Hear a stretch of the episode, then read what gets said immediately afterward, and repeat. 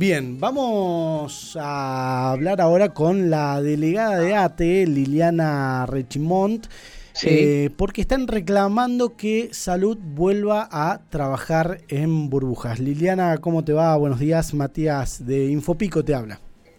Buenos días a Matías, Miguel, buenos días a la audiencia, que tengan buen día, feliz año nuevo para todos y todas.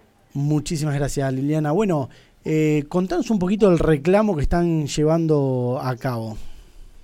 Bueno, en realidad lo que hemos ante la considerable incremento de casos por eh, COVID-19 eh, eh, estos últimos meses y estas últimas semanas y estos últimos días y estos últimos minutos, porque la verdad que es desbordante la cantidad de casos que tenemos y que pensamos que en febrero o marzo va a haber un va a aumentar.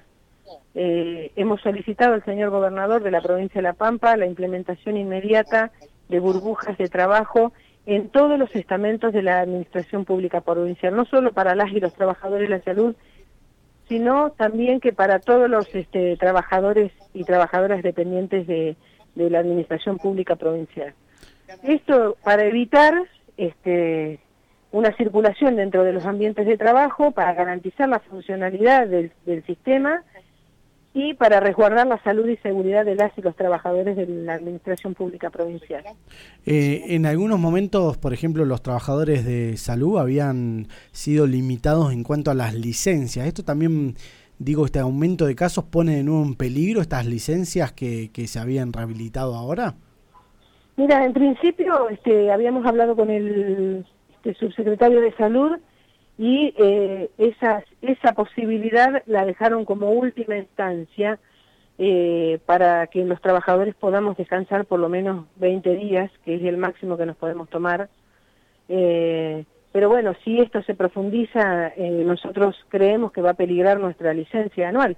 Eh, cabe aclarar que el año pasado nosotros tuvimos algunas licencias y una licencia excepcional en que en algunos casos algunos compañeros y compañeras no llegaron a tomársela por este para no rescindir los servicios y este la verdad la verdad que teníamos muy poco tiempo para tomarnos este y, y, ante la demanda y, y, demás este no pudimos este todos y todas acceder. Accedieron muchos y muchas pero no todos y todas. Eh, eh Liliana ¿cuándo? sí perdón. Eh, no está bien. Con el incremento de casos este si no podemos sostenerlo las y los trabajadores que este estamos sin tomarnos licencia eh, nosotros pensamos que peligran, este, sentimos que peligran nuestras, nuestras futuras licencias por la gravedad del caso, ¿no?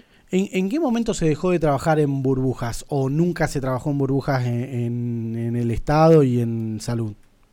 Mira, en el Estado se dejó de trabajar en burbujas a partir de marzo de este año, donde decían que teníamos que retornar sin fichar, pero teníamos que retornar, te estoy hablando del ámbito de salud. Sí el último decreto del gobernador. Pero estaba sujeto a cualquier contingencia que sucediera. Por eso nosotros, este, anticipándonos a esta situación, eh, le, lo hicimos público al pedido, en principio para ser más rápido, y este, mandamos una nota al señor gobernador, ya for, con la formalidad correspondiente, a efectos de que eh, el gobernador haga un decreto de, de, urgencia a efectos de garantizar la funcionalidad de, las, de los servicios. Y las burbujas desaparecieron a medida de que eh, pensábamos que entramos a una supuesta normalidad, era muy subjetivo, una supuesta normalidad dentro de los ambientes de trabajo y para garantizar la atención eh, de otras especialidades dentro del ámbito de la salud, porque estábamos todos y todas abocadas a esta cuestión, esta cuestión terrible que es la pandemia. Eh, y bueno, y habían cuestiones, especialidades que habían quedado suspendidas salvo a la emergencia, eh, y para garantizar este, que se volviera a atender con semi-normalidad este, algunas especialidades, se empezó a, este, en algunos lugares donde se podía garantizar que no había circulación, de hecho no teníamos, ustedes recuerdan que nosotros tuvimos una meseta donde no había casos, eran muy aislados, era que se podía trabajar dentro de los ambientes de trabajo. Hoy, en estas condiciones, donde el número es este, grave, es terrible el número que estamos llevando adelante de casos positivos y de, y de, y de compañeros. No hay tantos internados, pero sí hay casos positivos. Eh, por supuesto que los servicios se rescinden y más que algunos compañeros ya empezaron a acogerse al beneficio de la licencia ordinaria, eh, que ya están gozando de la licencia porque a partir de este el 2 de enero eh, nos podíamos tomar 20 días. Solamente teníamos enero y este febrero nada más los trabajadores y trabajadoras de la salud. ¿Ya hay, ya hay algunos servicios cerrados ahora, actualmente? No, servicios cerrados no hay. Los servicios cerrados no hay porque los trabajadores y trabajadoras de la salud, como el resto de los compañeros y compañeras de la Administración Pública Provincial, nos hemos puesto al hombro este, esta, esta, esta situación y hemos garantizado que este, se atienda, eh, se garanticen todos los servicios. Por lo tanto, no ha habido cierre total de servicios. Eh, sí tenemos sectores donde eh, cinco compañeros han tenido que dejar el lugar y este bueno se recarga el resto del personal no por ejemplo preventores en el Molas ahí hubo un caso que son los compañeros que están en primera línea que son los que atienden a los pacientes y ahí hubo un caso positivo y bueno y tuvimos que este se tuvo que aislar a cinco trabajadores y trabajadoras y bueno y el resto del personal se vio recargado. Eso es lo que nos pasa a los trabajadores de salud por eso le pedimos a los a la comunidad, a la sociedad toda, que por favor sigan cuidándose, no dejen, no nos relajemos, que disfrutemos pero sin relajarnos, manteniendo este, el distanciamiento, el barbijo, la higiene de manos, la satinación, este, estar al aire libre, etcétera, todo lo que venimos recomendando desde el inicio de esta pandemia, porque eh, cuando nuestro compañero o compañera falta por esta situación, porque este, adquirió la, la este, eh, COVID, o está aislado por un contacto estrecho, eh, lo que hace es rescindir el servicio y recargar al resto que eh, no está en ese turno. O sea, si el turno mañana está todo aislado, compañeros del turno tarde tienen que ser afectados al turno mañana y el turno noche al turno tarde. O sea, digo, hay un este, hay una recarga de tareas para las y los trabajadores. ¿A, qué número qué número manejan de, de aislados y de contagiados dentro del ámbito de, trabajadores del, de la provincia, este, Liliana? Mira, la verdad que un número sería desleal y este, no honesto decirte qué números en este momento estamos trabajando, porque la verdad que no lo sabemos, más que más que eh, atender lo inmediato de los compañeros que nos llaman porque están aislados, porque no le quisieron hacer el hisopado y demás. No tenemos un número preciso de cuántos compañeros y compañeras el Ministerio no nos ha dado, las instituciones no nos han dado un número preciso de cuántos compañeros y compañeras tenemos en aislamiento, así que no sería honesto de mi parte darte un número que no tengo. Pero este, eh, vemos que ha disminuido, además con la licencia también, o sea, digo, han disminuido, quedan uno o dos compañeros por, por turno. En mi lugar de trabajo, por ejemplo, en el turno tarde hay una sola trabajadora porque mi, compañero mi compañero está aislado.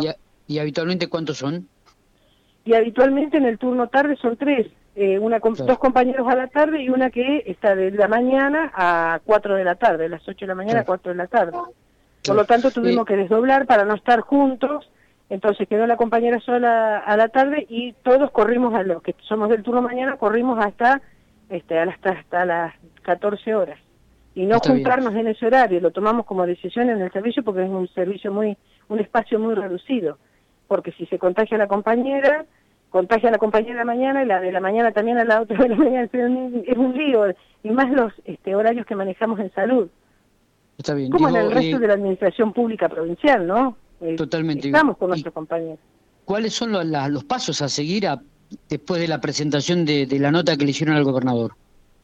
Los pasos a seguir es decirle a los jefes y jefas que, eh, ya lo dijimos públicamente, que por favor este, garanticen la salud y seguridad de los compañeros para poder garantizar la funcionalidad y la atención del pueblo de la provincia de La Pampa. Por lo tanto, este, ya deberían de estar implementando este, burbujas de trabajo o acomodando los horarios de los compañeros y compañeras a efectos de que esto no se descontrole y tengamos en masividad este, compañeros y compañeros eh, aislados y se haya, que rescindir algún tipo de atención para la comunidad. ¿Esto es un común eh, denominador en toda la provincia, Liliana? Sí, por supuesto. ¿Han hablado con gente de Pico, de Hacha, de Castec, de Realicó, de Alvear? Sí, sí, sí, sí, sí, sí.